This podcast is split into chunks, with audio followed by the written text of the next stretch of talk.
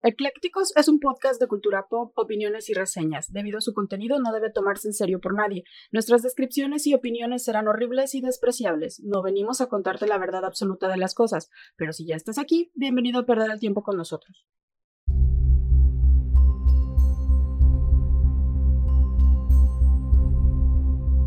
Hola, ¿qué tal? Bienvenidos y bienvenidas de nuevo a un episodio más de este viernes de Eclécticos un podcast donde hablamos de todo sin saber de nada.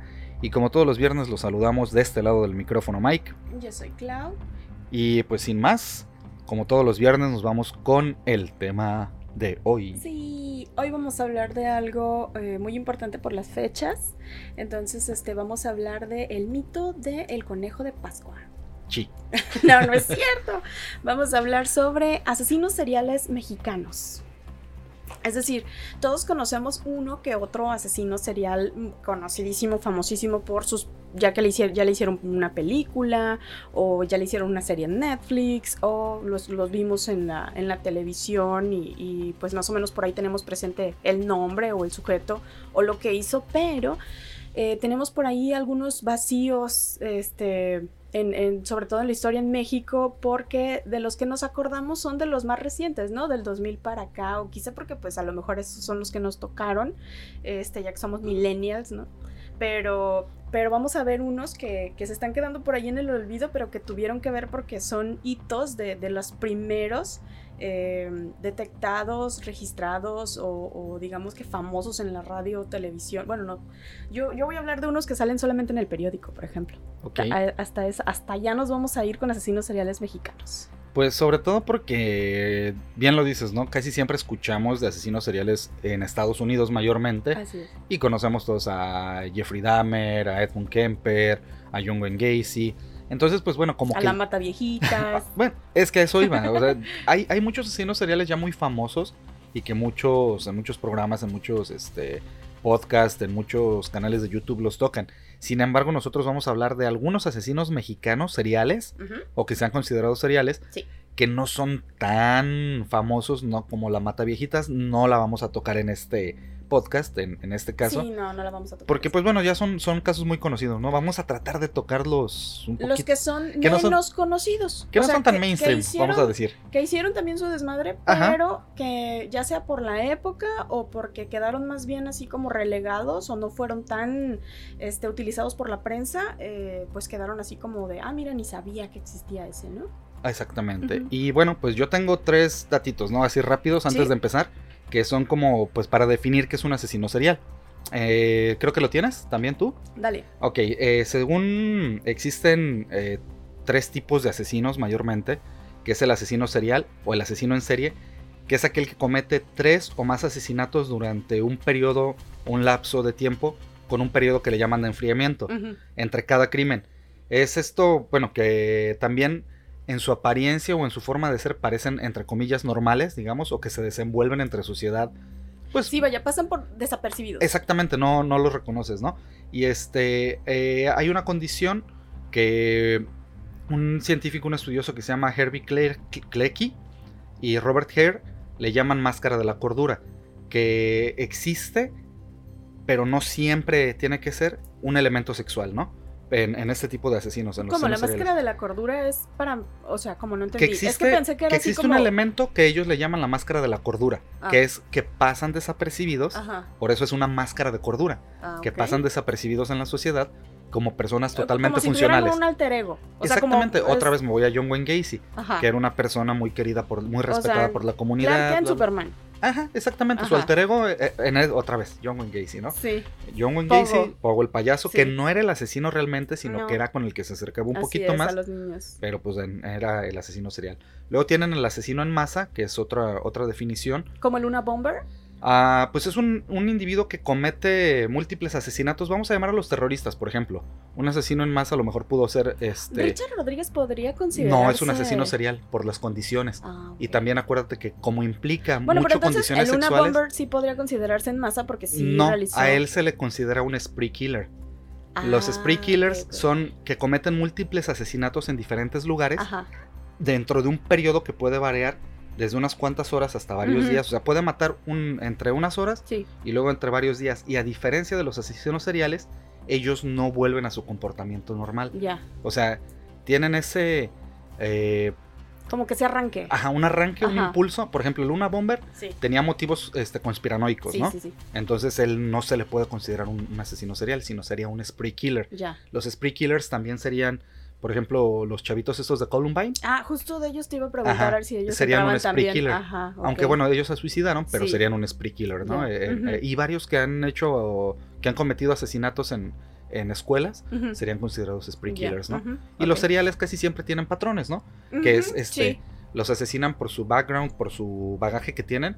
O, o este- tienen un perfil en específico, En- o sea, cabello largo, así o es. Y- rubias. Y, lo que te digo, según estos dos estudiosos, normalmente, que aunque no es una regla, tienen connotación, bueno, tienen este motivos sexuales, ¿no? En este caso.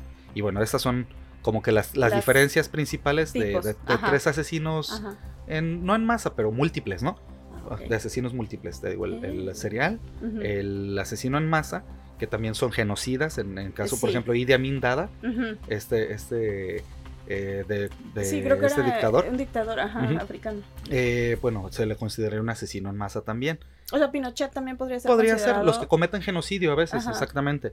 Y eh, incluso Hitler, yo creo que, bueno, con, Ajá, su- con los demás sí. podrían ser un asesino en masa, ¿no? aunque son, bueno, pero son asesinos en masa. Pero él no asesinó directamente, Es lo ¿no? que te iba a es, preguntar, es es como, que si es lo mismo que este- pasa con... Es un autor intelectual. Ándale, con, con este Charles Manson. Ajá. Es un Se asesino le- intelectual. sí, exactamente, un actor intelectual. Actor intelectual. Así es. Y sí. bueno, y el spree killer. Entonces son las tres diferencias. Y sin más, Bueno, yo, yo quisiera, eh, a ver, a ver. ya en el contexto de México, eh, estos asesinos, eh, bueno, hay muchísimos, la verdad me, me sorprendió la cantidad de asesinos en serie que pude detectar.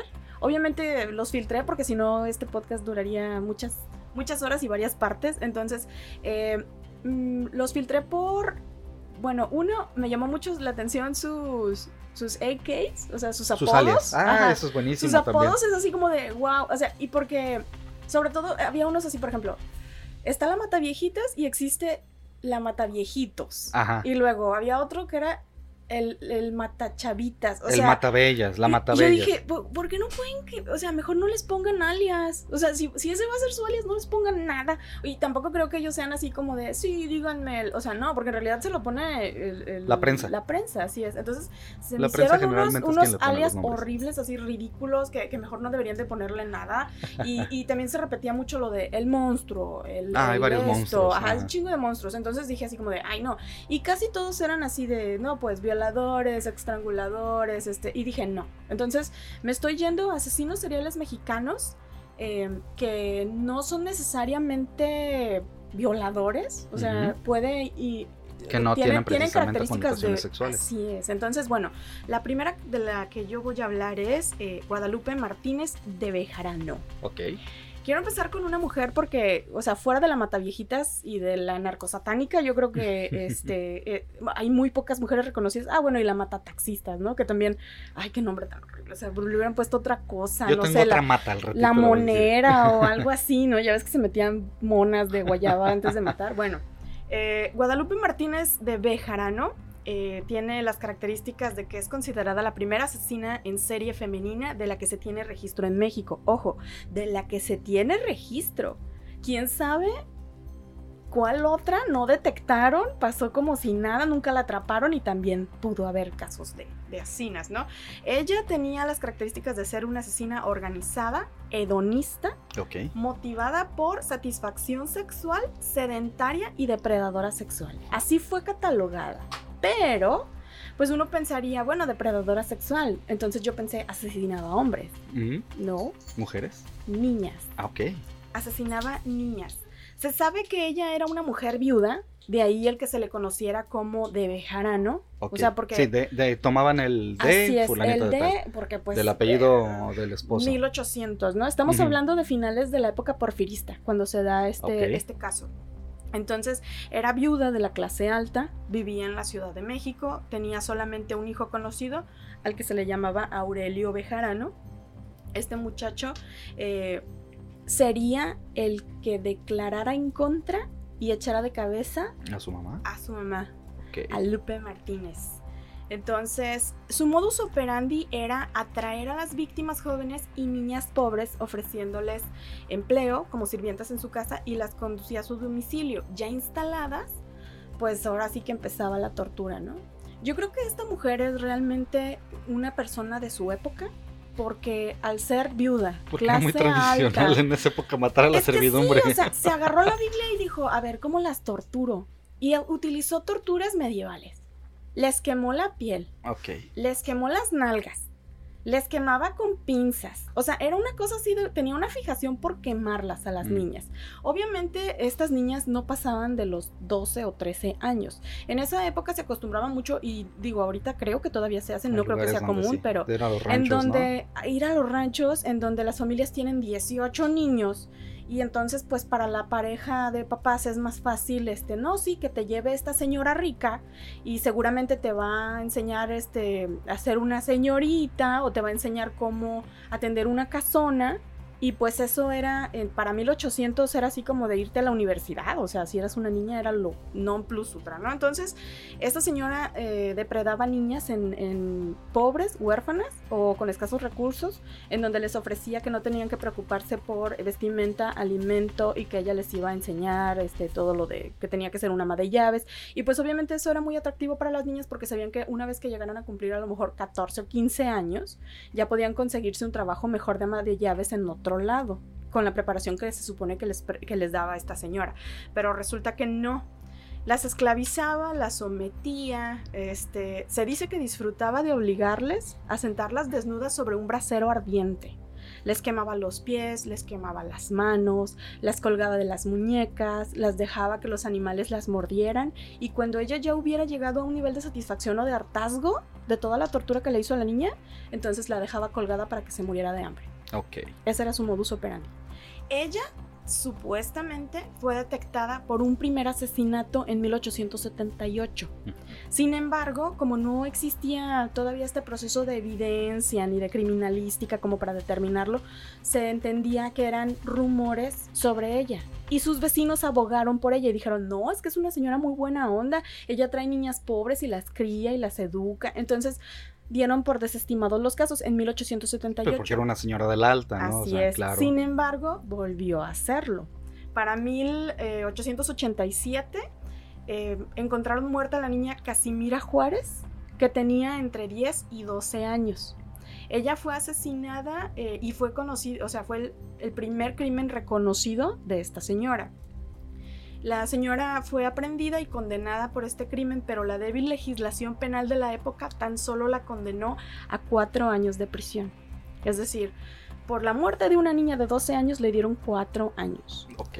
Después, pues salió libre y obviamente volvió a delinquir, esta vez adoptando a dos niñitas, una Guadalupe y otra Crescencia Pineda de 12 años ambas. Eh, ellas dos fueron asesinadas en 1892. Para este entonces, Bejarano pues tenía prácticamente pocos años de haber salido de prisión de su condena de los cuatro años previos, pero su hijo ya era un adolescente y en teoría él fue quien la denunció. Se dice que la detención eh, la llevó a cabo la policía quien la detuvo tras varias denuncias que su hijo había hecho y de posibles personas vecinas que habían escuchado gritos de las niñas. Pero ya era tarde, cuando la policía llegó las hermanas Pineda ya estaban muertas recuperaron los cuerpos y obviamente la señora fue detenida. Su hijo, este, en el juicio, la, denuncia, hace las declaraciones de que él escuchaba los gritos, de que él veía cómo eh, buscaba a las niñitas y, y, cómo tenía los aparatos de tortura en el sótano. Entonces, eh, al hacer esta declaración, él mismo se autoinculpó. Es decir, él fue partícipe por no hacer la denuncia previa, porque él sabía de esto desde antes. Pero a él solamente le dieron dos años de prisión por omisión de, o sea, por no hacerlo a tiempo, porque no pudieron salvar a ninguna de las niñas. Sin embargo, en el juicio, la señora le echa la culpa al hijo y le dice, sé que me estás inculpando a mí porque quieres tapar tus cochinadas, pero soy tu madre y voy a cargar con la pena aunque haya sido tú el que hizo este desmadre. Entonces aquí me quedé así como de, wow, esto parece mujer casos de la vida real porque en teoría pues está eh, asumiendo la culpa por el hijo, pero te queda la duda, ¿no? De Sí. si es ella y le está echando la culpa al hijo. Es un buen plot para una, para, para una película, ¿eh? Histórica. Ay, Sí, no, claro, pues aparte por la época.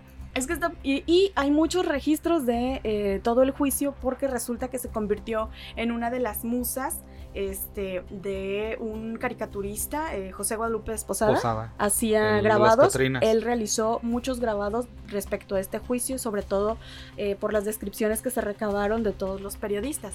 Y fue tan famoso el caso que incluso se le hizo eh, un corrido en un periódico de la época. Y tomé este fragmento porque se me hizo muy chingón.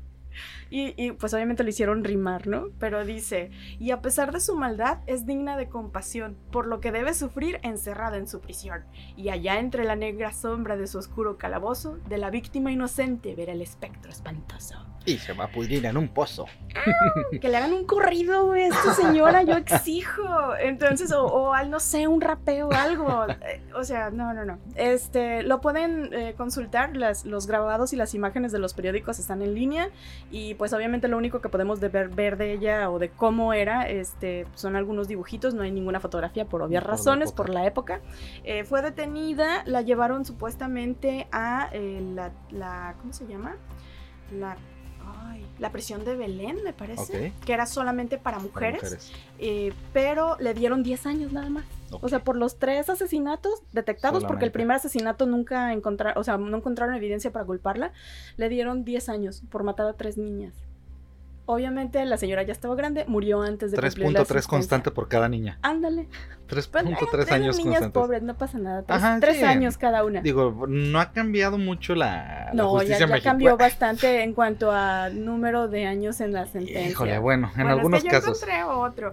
Pero sí, este, a partir de esta situación eh, que se hizo tan famosa, el nombre de Bejarano se convirtió en un eh, sinónimo. O bueno, no, un, Un símbolo un de- símbolo. De, de negatividad, algo. Entonces, cada vez que una Pues René mujer. Bejarano, el de las ligas. No, bueno, pero es otro tipo. de- No compares, por favor, no son peras y manzanas. Entonces, este, a las mujeres que se les daba por eh, lastimar a niñas o a familiares, eh, eran bejarano. consideradas bejaranos. Así, ay, es la bejarano, es la nueva bejarano. Ah, es. Y, y ser una bejarano era pues una mujer que maltrataba niñas. Ah, pues la llena de Querétaro, ¿es? En una Bejarano. Mm, ajá, podría ser sí, porque mató a dos de sus tres hijas. Bueno. Bueno, las dos eran niñas y el niño también lo mató. Bueno, después de, este, de esta situación de las bejarano, entonces encontré dos famosas bejaranos. Ok. Dos famosas bejaranos. Está eh, Guadalupe. eh, no, espérenme. Es Antonia Ramírez. En 1893 amarró y crucificó a su ahijada en un madero porque ese día la niña olvidó persignarse. Bueno. Y se, y se le conoció como Bejarano. A otra de estas Bejarano fue Tomasa Lugo, que torturó a su sobrina cosiéndole las enaguas y los calzones a la piel de la cintura. La niña, esto se detectó porque la niña iba a la escuela o tenía una institutriz y de repente cayó al piso y resulta que pues la institutriz tra- trató de levantarla, la toma de la cintura y la niña se pone a gritar y le dice, pero ¿qué tienes? Entonces ahí es cuando la institutriz se da cuenta de que tiene cosido la ropa a, a la cintura, a su piel. Entonces eso también este, fue mencionado por la niña, que también dijo que cuando le estaban cosiendo la ropa, este, si se quejaba o lloraba, la tía le pegaba un latigazo.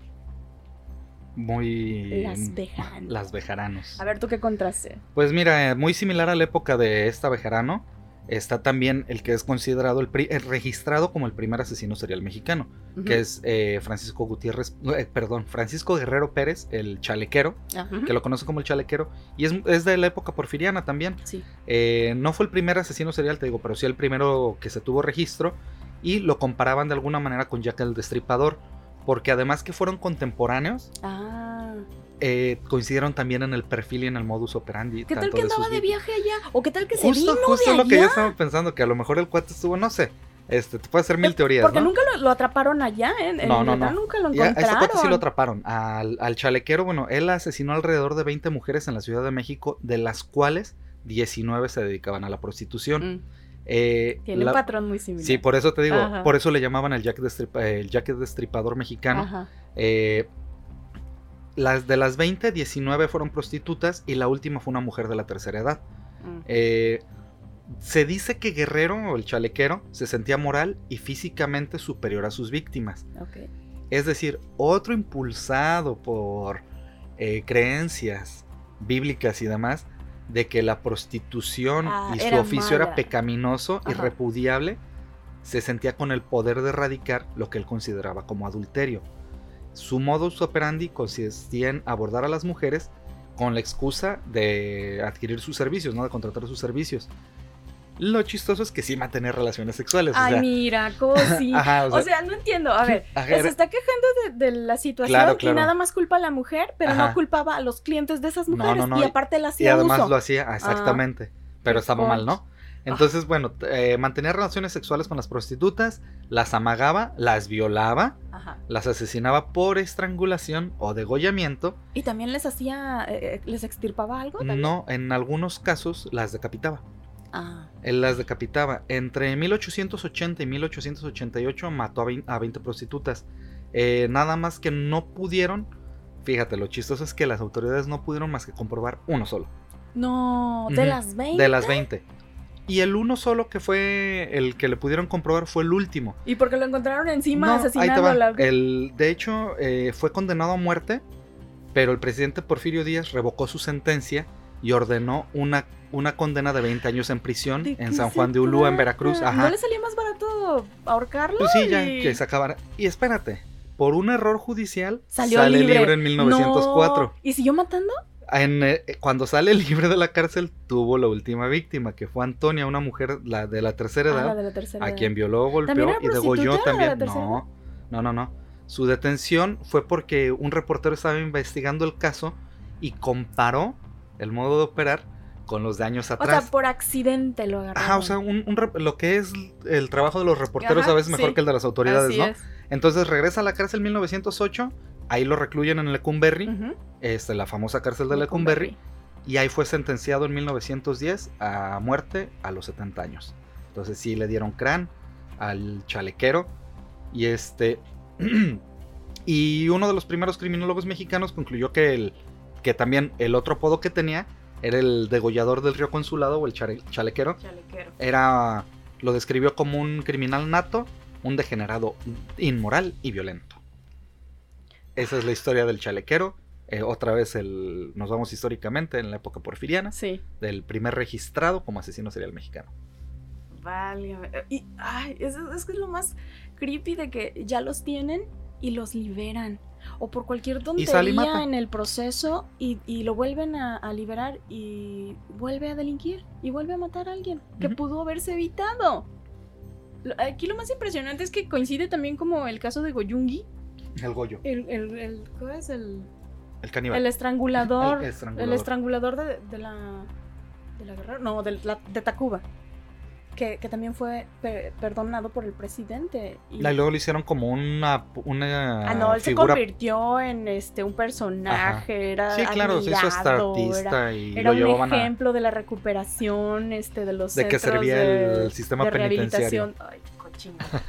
Mira, yo encontré a Fernando Hernández Leiva, alias Pancho López.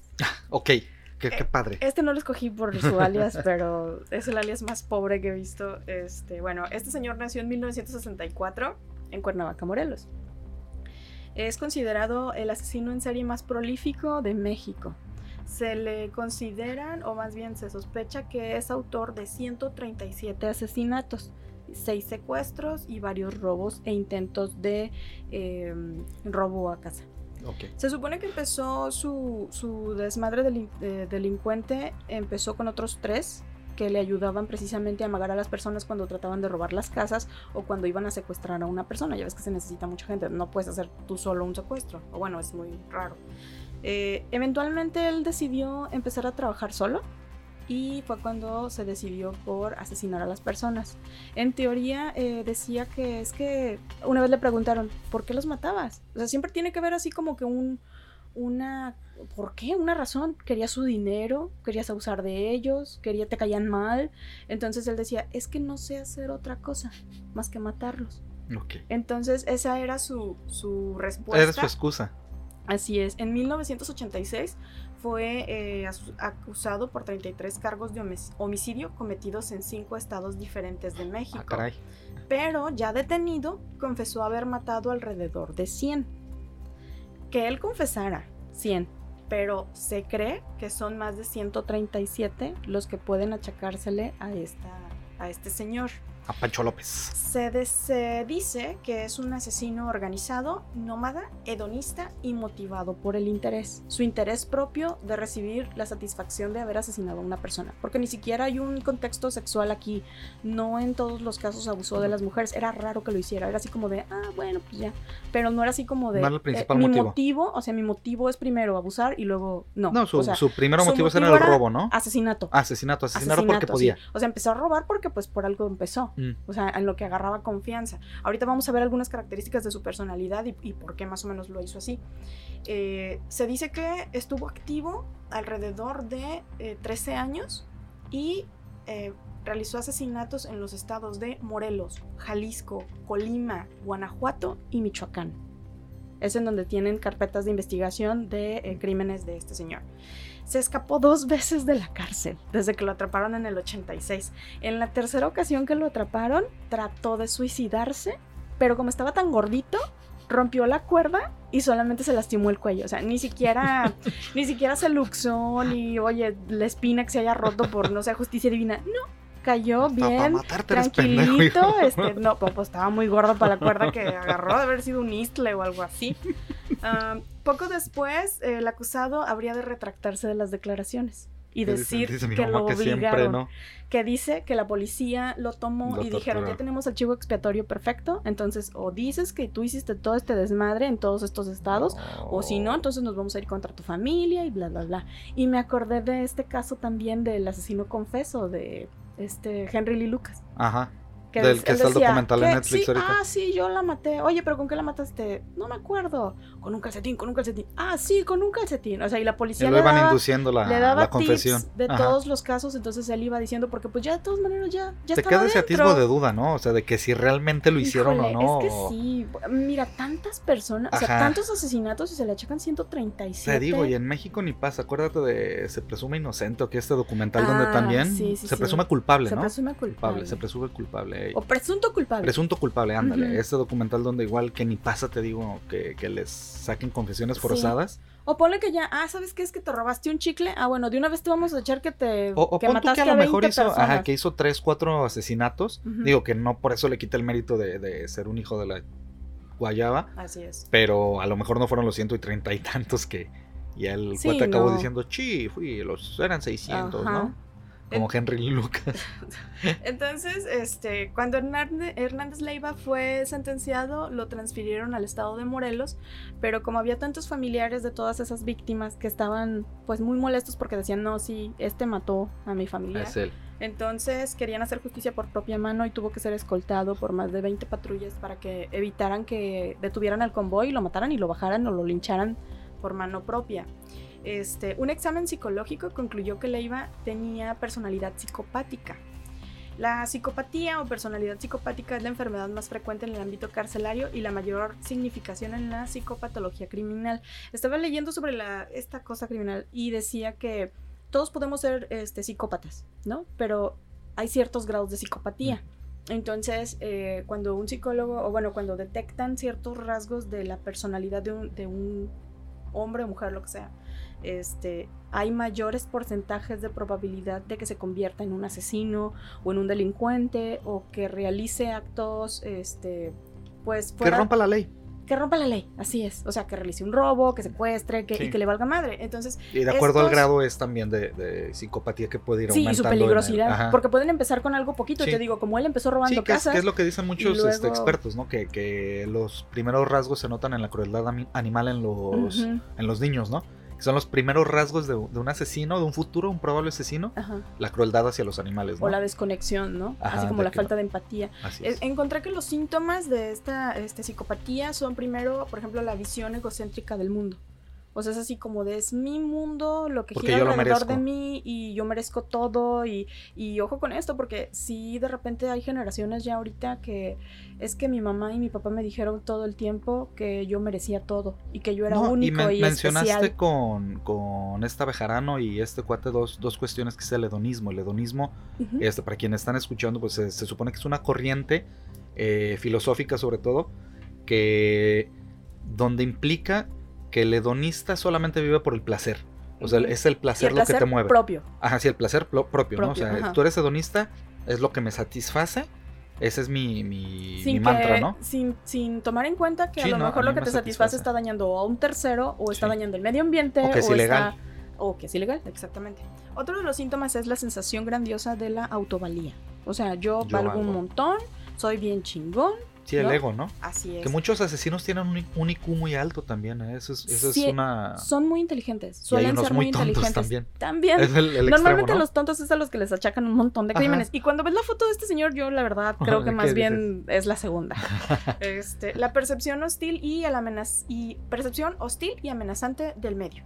O sea, presentan patrones de desconfianza, suspicacias a los demás, les cuesta mucho trabajo confiar en las personas y piensan que todos van a abusar de ellos porque probablemente fueron abusados. No necesariamente sexualmente, pero sí, este, de, por ejemplo, abusaron de su confianza o les robaron dinero o no son personas.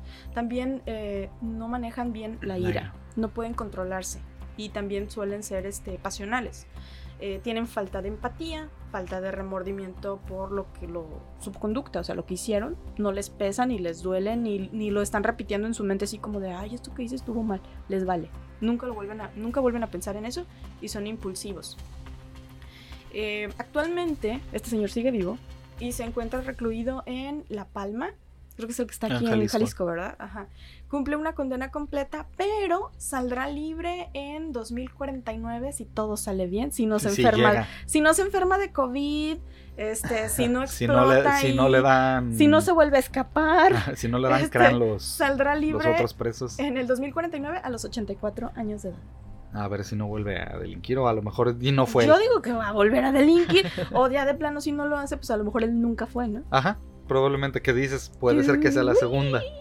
Ahí te va, otro de los. Esta es buenísima por la cantidad de motes que la prensa le, le- le achacó, ¿eh? A ver.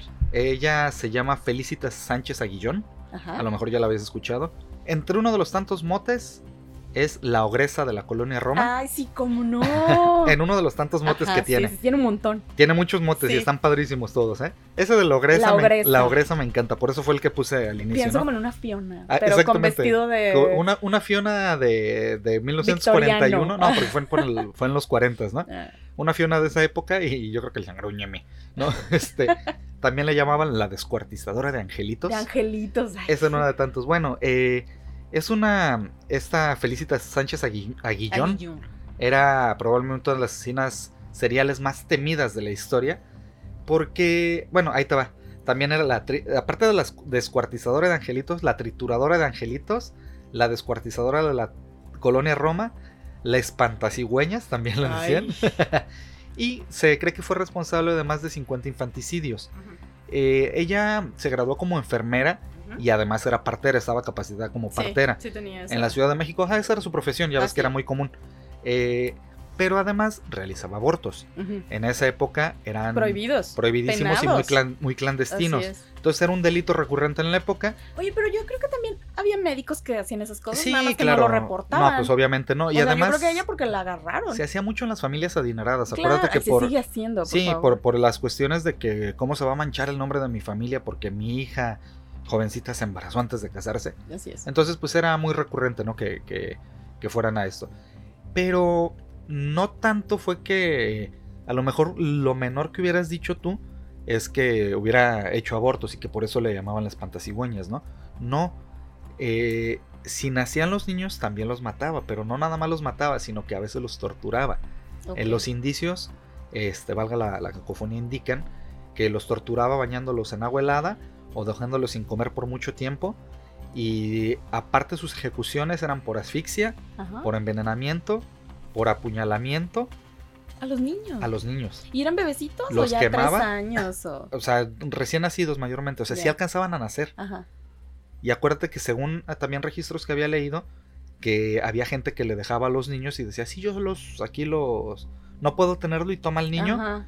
Y, Pero y creo que tú lo vas a porque cuidar. Ella decía, ay, es que le voy a hallar una Ah, familia. exactamente, porque O ella sea, decía, sí, no, de- no, yo te pago y mira, este niño no lo puedo mantener y yo le voy a encontrar familia, ¿no? O sea, le pagaban. Te doy al Ajá, niño, ajá. te pago. sí, una, una cuota Y muy leve decía- y así, sí, yo me encargo de que se quede con alguien. los mataba. pues pura madre, ¿no? Se los escabechaba a los niños. Entonces, una vez que los mataba, eh, los descuartizaba y echaba los restos a las alcantarillas, ¿no? En 1941 fue, 41 fue detenida porque se encontraron eh, restos en las alcantarillas porque empezaron a tapar Ajá. Los drenajes. los- y obviamente empezó a oler, Ajá. ¿no? Guaca. Pues sí, o sea, los restos porque pues, ay, pues sí, van, van para allá, ¿Y ¿no? había cocodrilos en, la- En la- las ¿Se cloacas. Entonces, eh, cuando la detienen, encontraron una cantidad muy grande de fotos en, en- de niños en su, En su vivienda. en su vivienda, en su departamento, que creen las autoridades que eran como sus trofeos, ¿no? Además tenía un cráneo también de niños. Fue liberada después de tres meses, presuntamente por presiones, porque ella dijo que iba a dar los nombres de las personas que fueron sus Ah, clientes Mira, pues sí dijo. para los Yo me abortos. convierto en delatora y, y Y, reduzcan mi no, y además sentencia. porque eh, había hecho abortos para gente de la de, rica. no, de los políticos, de la clase política de la Ciudad de México. Entonces dijo, voy a revelar ¿Y nombres. sí dio nombres? No, pues la, la, La mataron. la- no, no, no. La dejaron ir después de tres meses, pero eh, a los pocos días de que la liberan, se suicida con una sobredosis de Nembutal. Ay, la suicidaron, ¿qué? Ah, pues eso es lo más probable, ¿no? Sí, pues, oye, no reveló nombres. Ay, Tres mesecitos y entonces eh, a los días de que la dejan libre, Sí. se suicida con una sobredosis, ¿no? Y esa es la historia de la La obresa de la colonia Roma. Ay, digo, qué horrible, pero. O sea. No, los nombres son buenísimos, ¿eh? No, y el más, le pusieron un montón. Ajá, Digo, tiene todos muchos. terminaban en angelitos, pero. Ajá, de algo de los angelitos. bueno. bueno. menos los espantasigüeños. Mira, voy de acuerdo que realizara los abortos. Hasta ahí no hay, Mm. no hay, digo, para mí. Pero ya cuando, si ya había nacido, pues si ya estaba en eso y ya le habían pagado, de una vez los hubiera acomodado en algún lado. es que era más hubiera abierto fácil. un orfanato, güey, una ONG que le estuviera dando lana ahí. bueno, le faltó ahí el, el sentido empresarial a esa señora. No hizo su análisis FODA correctamente. Dale. Yo encontré esta otra genial, me encantó el nombre, el, el alias. Se llama Magdalena Solís, alias la gran sacerdotisa de la sangre. Hoy. Ella es de Tamaulipas. Se supone que debió haber nacido por ahí entre 1933 y 1945. Se desconoce exactamente la fecha. Eh, obviamente vivió en un entorno de pobreza extrema. Yo creo que ni siquiera le sacaron acta de nacimiento. O sea, está muy difícil saber exactamente su, su edad. Sus características principales fueron psicopatía y delirio mesiánico. Ok. Se sentía una mesías. Así es. Em, ella era una prostituta que era reconocida por su mirada penetrante y una belleza extraordinaria, pero a la vez siniestra. Sus clientes la describen como, o sea, alguien que, a la que querían contratar recurrentemente, pero que a la vez les daba miedo, les inspiraba miedo. Pero antes de que se convirtiera en la gran sacerdotisa, bueno, ella andaba prostituyéndose desde muy jovencita, creo que empezó a prostituirse a los 13 años. Este, su hermano era como su pimp, la regenteaba, y pues obviamente como vivían en la pobreza, pues era lo único a lo que podía aspirar, no, no sabía leer, no sabía escribir, no sabía hacer nada. Pero en ese entonces, eh, un, un par de tontos, unos, unos de apellido Hernández, en un pueblito que se llama La Yerbabuena en Tamaulipas, quisieron fundar un culto. Pero como eran un par de tontos, dijeron que este, el culto era para dioses incas y que todos eh, era para este, los dioses incas iban a venir y bendecirlos y bendecir las cosechas y la fregada. Entonces la gente de cita del pueblo como que dijo así de, güey, los incas, o sea, como, a ver, espérate. Entonces Sí, son de Sudamérica, ¿no? dijeron, este, ajá, porque ellos decían, son dioses este, mexicanos y todos así como que, espérate, los incas como que no me suenan de por aquí cerquita, güey. Como Entonces, que no son este, de por aquí, sí, ¿no? no, estaban bien tontos. Entonces se fueron a... a, Pues yo pues, creo que ni tan tontos porque seguramente convencieron a más de uno, ¿eh? A un montón. Pero Por ahorita, digo, pero te digo cómo. Bueno, dijeron, ¿sabes tonto. qué? La gentecita del pueblo Mi mamá no que nos tonto es el que entiende. hace tonterías. Dijeron, no, no, no, tenemos que expand- eh, hacer más grande nuestra franquicia. eh, vamos trayéndonos gente de fuera. que le hablan a Kid Ranier. para que prácticamente, o sea, dijeron, ok, la gentecita del pueblo no nos entiende, no, no nos cree porque somos nada más nosotros dos y estamos aquí, pero vamos trayendo gente de fuera y que vean bola y que se den cuenta de que es, esto es neta.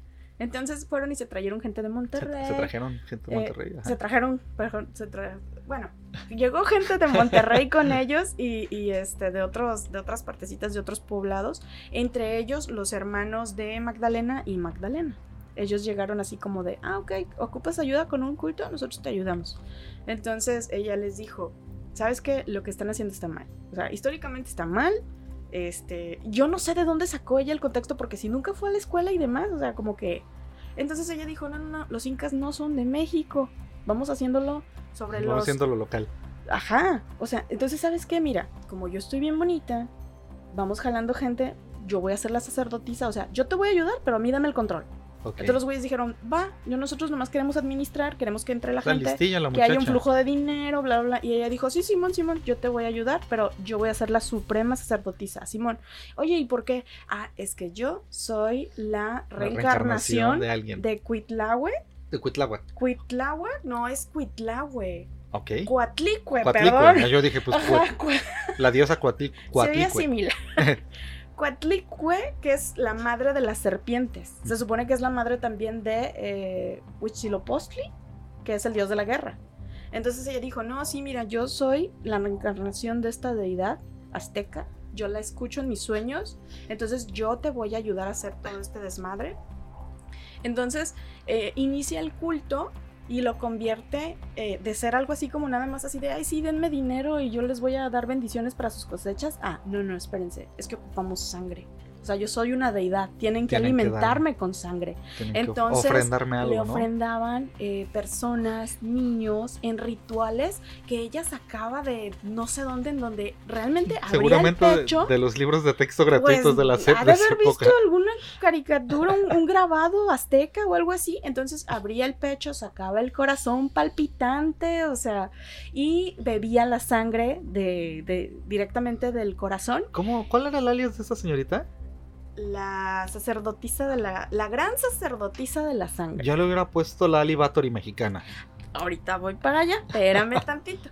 Entonces, eh, ella bebe la sangre en, en, este, ¿cómo se le podría llamar? En sesiones multitudinarias en donde todos la ven y, y que dicen que pedo. Entonces ella recaba sangre y a la sangre le ponen peyote y marihuana No, pues unas Lo loquerotas bien chidas. y, y van pasando el vasito así como de aquí Chúpele. está, ajá, un traguito para cada quien. Shot, shot, Obviamente shot, se shot, volvían pues sí. locos todos y tenían visiones y los dioses bajaban y los veían y platicaban con ellos y bailaban y entonces así como de wow, wow. Obviamente para los hermanos Hernández esto fue genial porque la gente quería ir. Pues sí, Tenían- ya Tenían ¿cómo esos no? shows así, o sea, imagínate, estamos hablando de 1400, mil, perdón, 1900, este, finales de los 50, principios de los 60 ya, para cuando esto pasa.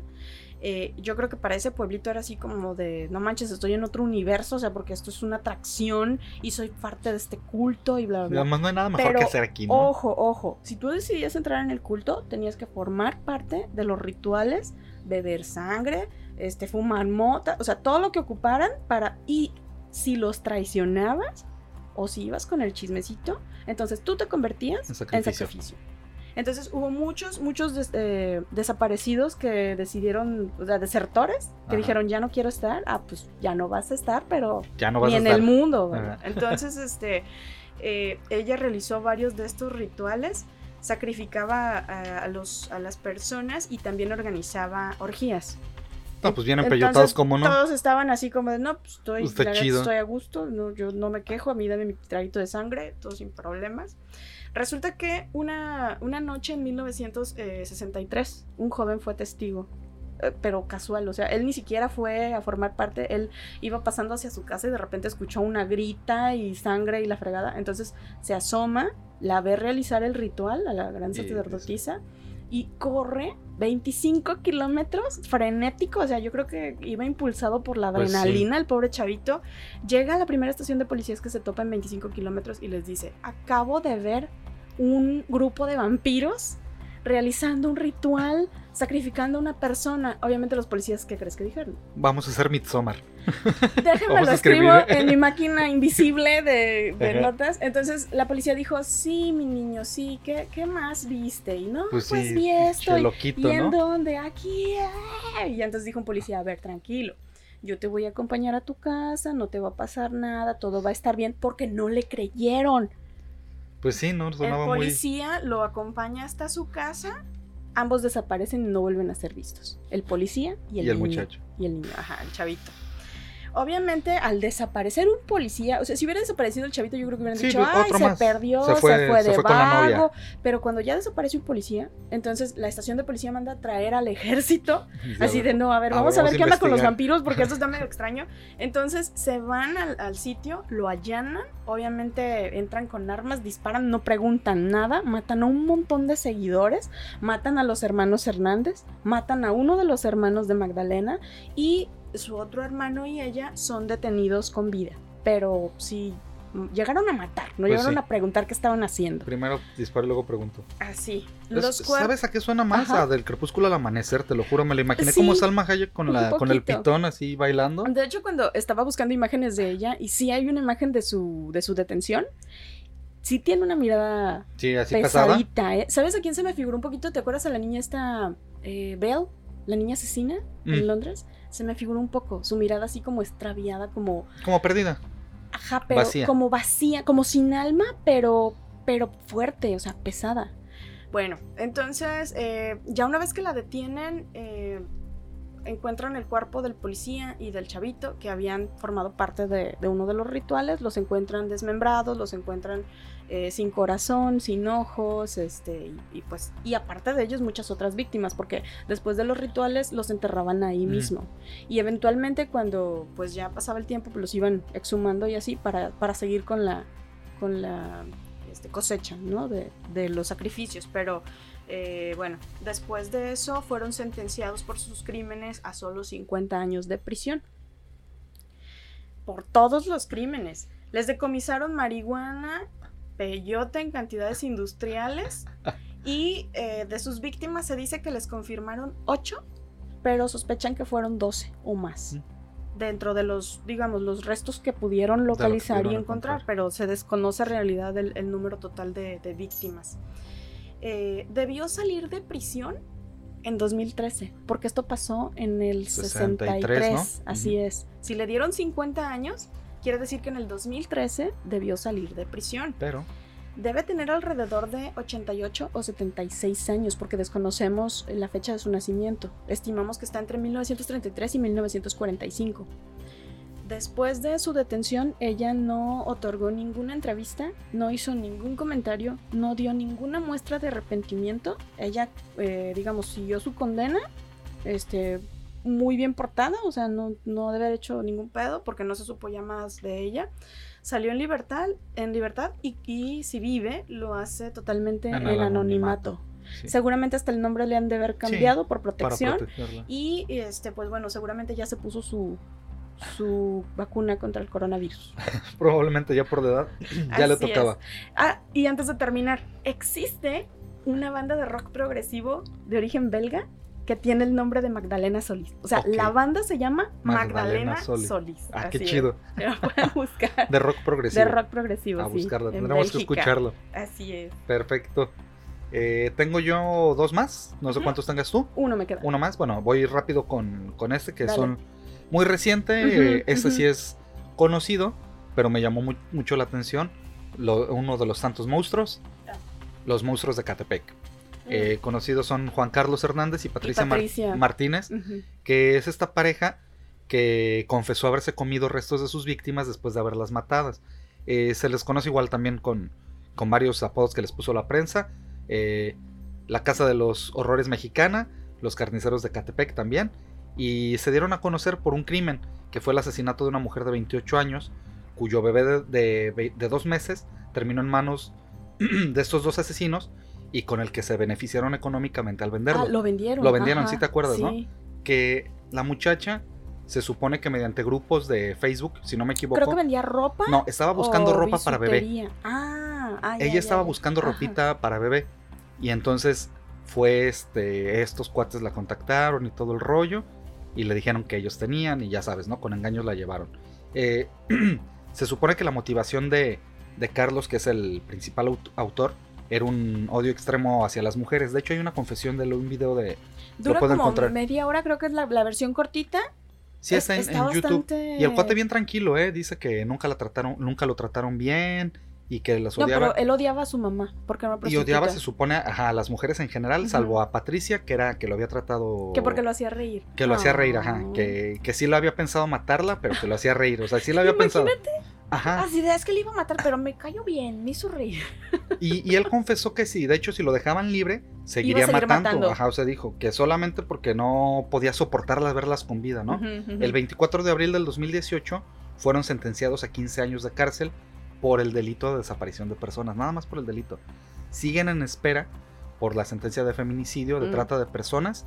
Ah, y- todavía no les dan sentencia. No, no, no, o sea, los han sentenciado solamente Ah, por un caso. por, un, por el delito de Ajá. desaparición de personas, pero tienen imputaciones por feminicidio, Feminicidio. trata de personas y desaparición forzada. Y creo que también tenían un cargo más por este Exhumación de ex- cuerpos. Ajá. Trato Inhumación. indebido de Ajá, cuerpos. tiene por ahí Ajá, este, su, su tipificación en, en la ley, pero hasta ahorita solamente están 15 años, es la sentencia que tienen por ese solo, el de desaparición de personas.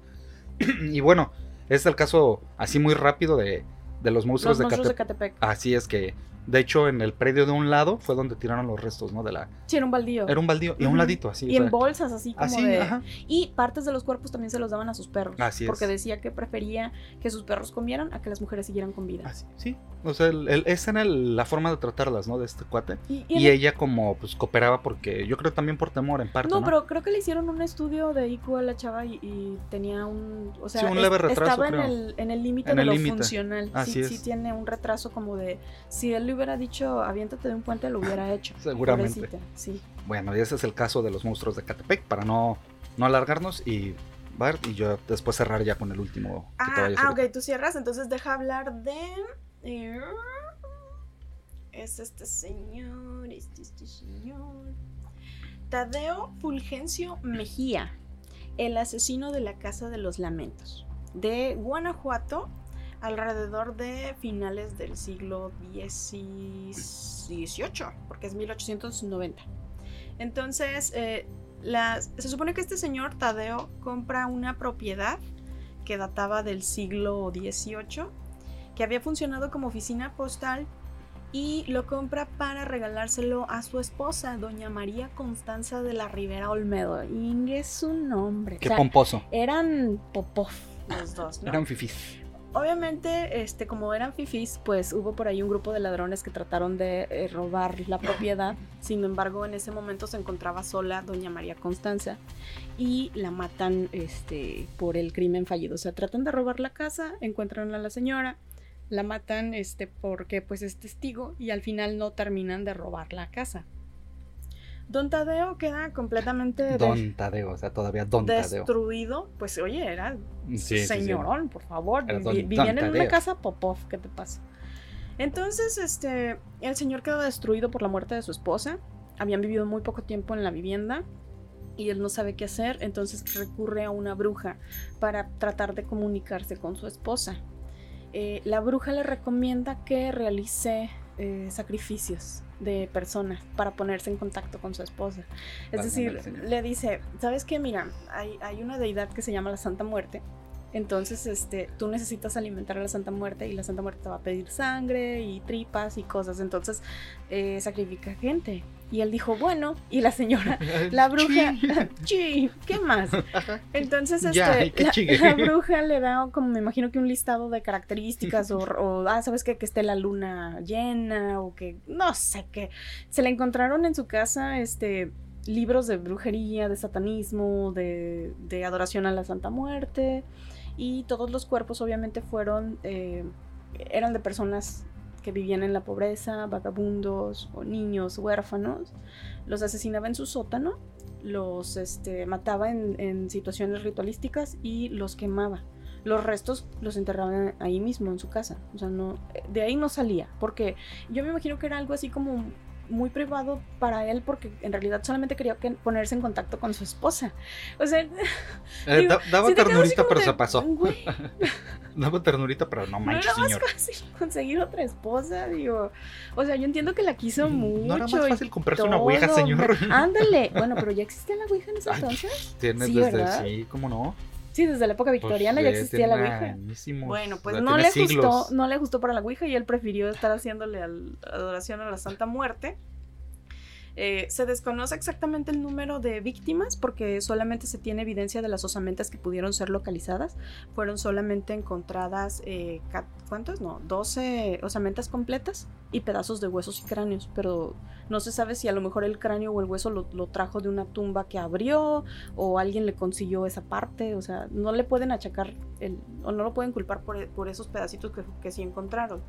Eh, se sabe que asesinó a parejas de hombres y mujeres eh, en extraños rituales que tenían la finalidad de contactar con su esposa fallecida. Eh, los efectuó todos en su casa de Guanajuato, que se encuentra a 4 kilómetros en la carretera a Hidalgo. A partir de esta situación, obviamente él este, empezó a detectar, o más bien a reportar, actividad paranormal en su vivienda. Y pues, ¿cómo no? Con justa razón.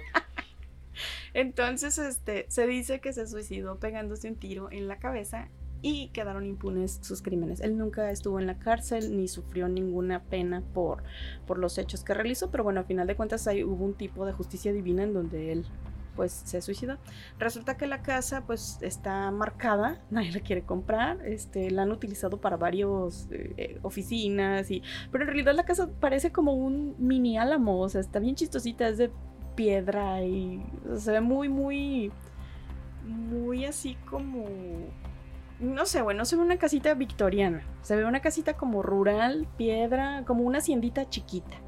Este, y actualmente, pues como nadie la puede habitar y nadie puede trabajar en ella, entonces la utilizan como museo de sitio y cobran 45 pesos la entrada para que tengas una experiencia paranormal y ahí te ponen musiquita y gritos y me imagino que es como la, la casa de la tía Ay, en Guanajuato hay muchas de esas casas, güey, de que cuerpos emparedados y la fregada. Entonces ya después de investigar un poquito más, como que me quedé así como de, no sé, no lo sé, Rick, parece falso. No, no, no, no me suena muy coherente, ¿no? Sí, pero bueno, lo, sí encontraron los cuerpos, de eso sí hay evidencia de que los encontraron. No sé si realmente haya contactado a su esposa o si sí encontraron los libros de la de, los rituales o lo que sea, pero bueno, esa es la historia de eh, Tadeón Tadeo, la casa, el asesino de la casa de los lamentos. Bueno, buenaza, ¿eh? El Don Tadeo. Don Tadeo. Don Tadeo y su casa de los lamentos. Oye, con respeto, por favor. Bueno, pues el último que tenemos es un caso, eh, no a lo mejor de un asesino serial comprobado, pero tiene una historia muy interesante y va por lo siguiente. Es Alfredo Balí, el conocido otra vez con varios alias, pero el médico asesino de Monterrey. En el año del 59 se reportó en la capital del, capital del estado de Nuevo León, en Monterrey, el 8 de octubre, un, crimen en el consultorio de, este médico que se ubicaba en la calle 123 de la colonia Talleres, en la calle Artículo, perdón, 123 de la colonia Talleres, y donde, pues según los diarios de esa época, ahí atendía Alfredo Balí Treviño, no mm. tenía que ser Monterrey, no podía ser Treviño o Garza. García? O Garza, ¿no? Eh, tenía entonces 28 años en, el, en este año que tengo en el 59 y ese día recibió eh, como visita a Jesús Castillo Rangel, que era un estudiante de medicina de 20 años. Se dice que era amante de este doctor Balí, de Balí Treviño. El, estudiante. ajá. Jesús Carrillo Rangel era un estudiante de medicina de 20 años, lo recibe en su consultorio y se dice que eran, que eran amantes, ¿no? Eh, los periódicos, bueno, esto es lo que, lo que revelan o lo que datan que habían tenido una, relación y que ese día tuvieron una discusión que terminó pues ¿En el consultorio? En el consultorio. ¿Por qué tuvieron la discusión? Quién sabe, a lo mejor una discusión pasional, ¿no? Se dice que Valí Treviño sometió a su amante, a este estudiante Jesús Castillo, le, le aplicó una inyección de pentonal sódico y con un bisturí le cortó la garganta lo desangró, lo descuartizó. ¿Con el bisturí? Con el bisturí. Imagínate lo que tardó. Ajá, pero espérate. Colocó su cuerpo partido en una caja de cartón, o sea, lo desmembró. Ajá. ¿Como en una caja de archivo? Pues en una cajita de cartón. Entonces sube la cajita de cartón a su carro, sale de su consultorio, o sea, mete la, la caja a la cajuela con los restos del muchacho, se va a un terreno baldío de un rancho conocido como La Noria, en el municipio de Guadalupe, y entierra la caja con los restos de su víctima. Días después, las autoridades hallaron la caja y fue como detienen a Valí Treviño. Declara él ante la autoridad que él declaró que no rechazaba los cargos, o sea, lo, aceptó. Y al contrario, o sea, durante la confesión empezó a hacer alarde De, la minuciosidad. Pero ¿cómo detectaron? ¿Cómo No sé cómo llegaron a la, a la conclusión de que fue él, pero él nunca negó los cargos, nunca los rechazó y dijo, sí, fui yo. Y, este, y se jactó de cómo minuciosamente cómo había desmembrado el cuerpo de Jesús Castillo sin necesidad de tocar ningún hueso en los cortes, ¿no? Ajá. O sea, él, él O sea, se jactó fue de por eso. las coyunturas y, y cortó facilito. Y cortó fácil y supo cómo separar. Pues médico, al final Ah, de sí, cuentas, ¿no? Conociendo de anatomía. Eh, la, la prensa lo llamó el hombre lobo de Nuevo León. ¿Por qué hombre lobo? No sé, el hombre lobo de Nuevo León. El médico asesino. Bueno, el monstruo de la sentido. Talleres. Otra vez otro monstruo. Ajá. El vampiro Balí. ¿Por qué vampiros? y No, no bebió sangre ni no? nada. Él fue por- condenado a pena de muerte por sus crímenes. Ese fue el último mexicano que recibió esa sentencia. Ah, sí lo asesinaron. En mayo de 1961. Ay, Dios. Ahora di- dime que el presidente le dio, le dio Sal- su no, pase. lo condenaron a pena de muerte en el Sí. 61 y salió libre en 1978. ¿Por qué salió libre? Solo la autoridad sabe. No manches. O sea, ¿por qué? Porque la evidencia no estaba bien o... Salió libre en 1978. O sea, lo habían condenado a muerte y no purgó condena a muerte. Lo, lo meten en el 61 y en el 78 la- sale libre. Ajá. Y siguió dando consulta. No, la colonia ni Talleres. siquiera le quitaron su cédula de... Siguió recibiendo pacientes pobres hasta que murió en el 2009. No. Y espérate, pero... Lo, nada más mencionaste un asesinato. Sí, se cree que hay varios, este... la- las autoridades estiman que no fue el único asesinato que él había cometido. Pero no tienen evidencia. No hubo evidencias, porque lo involucraron con otra serie de asesinatos de jóvenes también que habían aparecido en las carreteras del No, estado. pero es que es como si dijeras... Pero es que no pudieron atar, o sea, no pudieron unir la, la evidencia para, para que, para este, para que pensaran que fue él. O sea, Pues- dedujeron, pero no lo pudieron Bueno, comprobar. es que no lo pueden comprobar, pero tampoco lo pueden Así es, o sea, este, Así es. negar. Pero, pero no puede ser. eh, Es como si estuvieras en Juárez y mates a una chava y te echan la culpa de las miles de desaparecidos en Juárez. No, no te pueden echar la culpa de todas sin tener evidencia. es Exactamente, no hubo él. evidencia. O sea, creen, pero no lo pudieron. O sea, no pudieron comprobarlo. Lo creían, pero no pudieron comprobarlo. Pero Ahí te va lo no es interesante. serial. Es que se cree eso, pero es que no es lo importante del serial a lo que voy. Ahí te va lo interesante. En el 63, en, mientras estaba recluido en el penal de Topo Chico, en Nuevo León, conoce un reportero. Un reportero estadounidense de la revista. No, Argosy. Eh, este joven periodista se llamaba Thomas Harris. 25 años después, este periodista escribe la novela criminal El silencio de los inocentes, que lo entrevistó basado, se inspiró Ajá. para crear a Hannibal Lecter, partes. basado en el doctor. Sí, lo acepta. De hecho, en la, en la edición Ajá. de aniversario de, de- Del Silencio de los Inocentes, el autor Harris eh, Lo cita. lo relata que en, en el prólogo que el desconocido asesino mexicano, él le llama Doctor Salazar. Ajá. Dice, gracias a este, que él te digo, aunque no se llama Salazar, sino es Bali, Sí. dice, gracias al Doctor Salazar fue quien detonó mi imaginación para crear al personaje Hannibal Lecter. Wow. Entonces, ¿por qué lo dejé al último? Porque gracias a un mexicano, un asesino mexicano de Nuevo León, Orgullo. mi- orgullo mexicano, que no fue serial, se piensan que a lo mejor pudo haber Sí, sido serial, pero no pero se no hay comprobó, no hay evidencia, pero que tiene esta historia de que fue condenado a muerte, lo liberan, Liberado. sigue ejerciendo, Sigue sigue, chambeando. chambeando y nunca supo que fue eh, la, inspiración. Murió Nunca se antes enteró. del- No, no, no, salió la película mucho antes, pero nadie le dijo jamás Ajá. Que, que él que fue él la había inspiración. sido. Así es, hasta el 25 aniversario. En el 2013 él muere en 2009 y en 2013 Harris es el quien dice que, que lo inspiró él. Ujú, ujú. O sea, hasta el 2013, este, cuatro años después de que muriera. Eh, ¿No, ¿No te parece increíblemente estúpida la, la forma en que es juzgada la gente en Sí. México? muchísimo. Es así como de no manches, o sea, de veras tienes que ser muy, muy obvio. O te tienen que agarrar casi, casi con las manos en la masa. Porque si no, entonces. Impune y libre para ¿Cuántos toda tu vida. asesinos seriales no habrá sueltos? ¿Cuántas desaparecidas? ¿Cuántos, ¿Cuántas fosas? ¿Cuánto desmadre que se le puede achacar a otra cosa? Y dicen, ah, fue, no sé, el narco, fue... Y a lo mejor es un asesino serial, Y no sabemos. O a lo pasar mejor. sus víctimas O lo por... que te decía, a lo mejor los, los narcos que ejecutan y que decapitan y desmembran son asesinos seriales No, no, pero no, clasificados. no son ellos. no- ellos no son así, físicamente no son ellos los que realizan esas cosas. Hay una persona Tienen- que se encarga de gentes, ellos, por eso. Por eso, pero pero, la persona que lo ellos. hace, ¿qué tal si es un serial? Y, no, y nunca lo, lo han tipificado así. ¿Quién No lo sabe? sabremos, pero... Porque también agarran a uno y también le quieren echar la culpa Ah, sí, de a los todos, 10 ¿no? mil Y fuiste tú y tú y Pancho tú. López, Ajá, ¿no? pobre Pancho López que le tocó, y fuiste esto y los 600 no más. se pudo ni ahorcar el pobre. ¿Tú crees que va a matar a 137 personas? Le, le rompió la cuerdita al pobre. Oh. Al pobre Panchonchito López. que no le aguantó la cuerda. Y pues hasta aquí la historia de algunos asesinos seriales, otro que no fue serial, pero que inspiró a un... Y, y hay gran personaje del cine. más. ¿eh? Si a alguien le interesó el tema, este, pues vaya con un psicólogo. Nada, no es. Pero si, le interesa, si les interesó mucho el tema, de hecho hay una lista. A mí me impresionó encontrar una lista por este orden alfabético de asesinos seriales mexicanos. Lo pueden consultar, está en internet, chéquenlo. Este, vienen incluso por el número de personas, vienen por sus alias, vienen por el, el modus operandi. Entonces está bastante entretenido.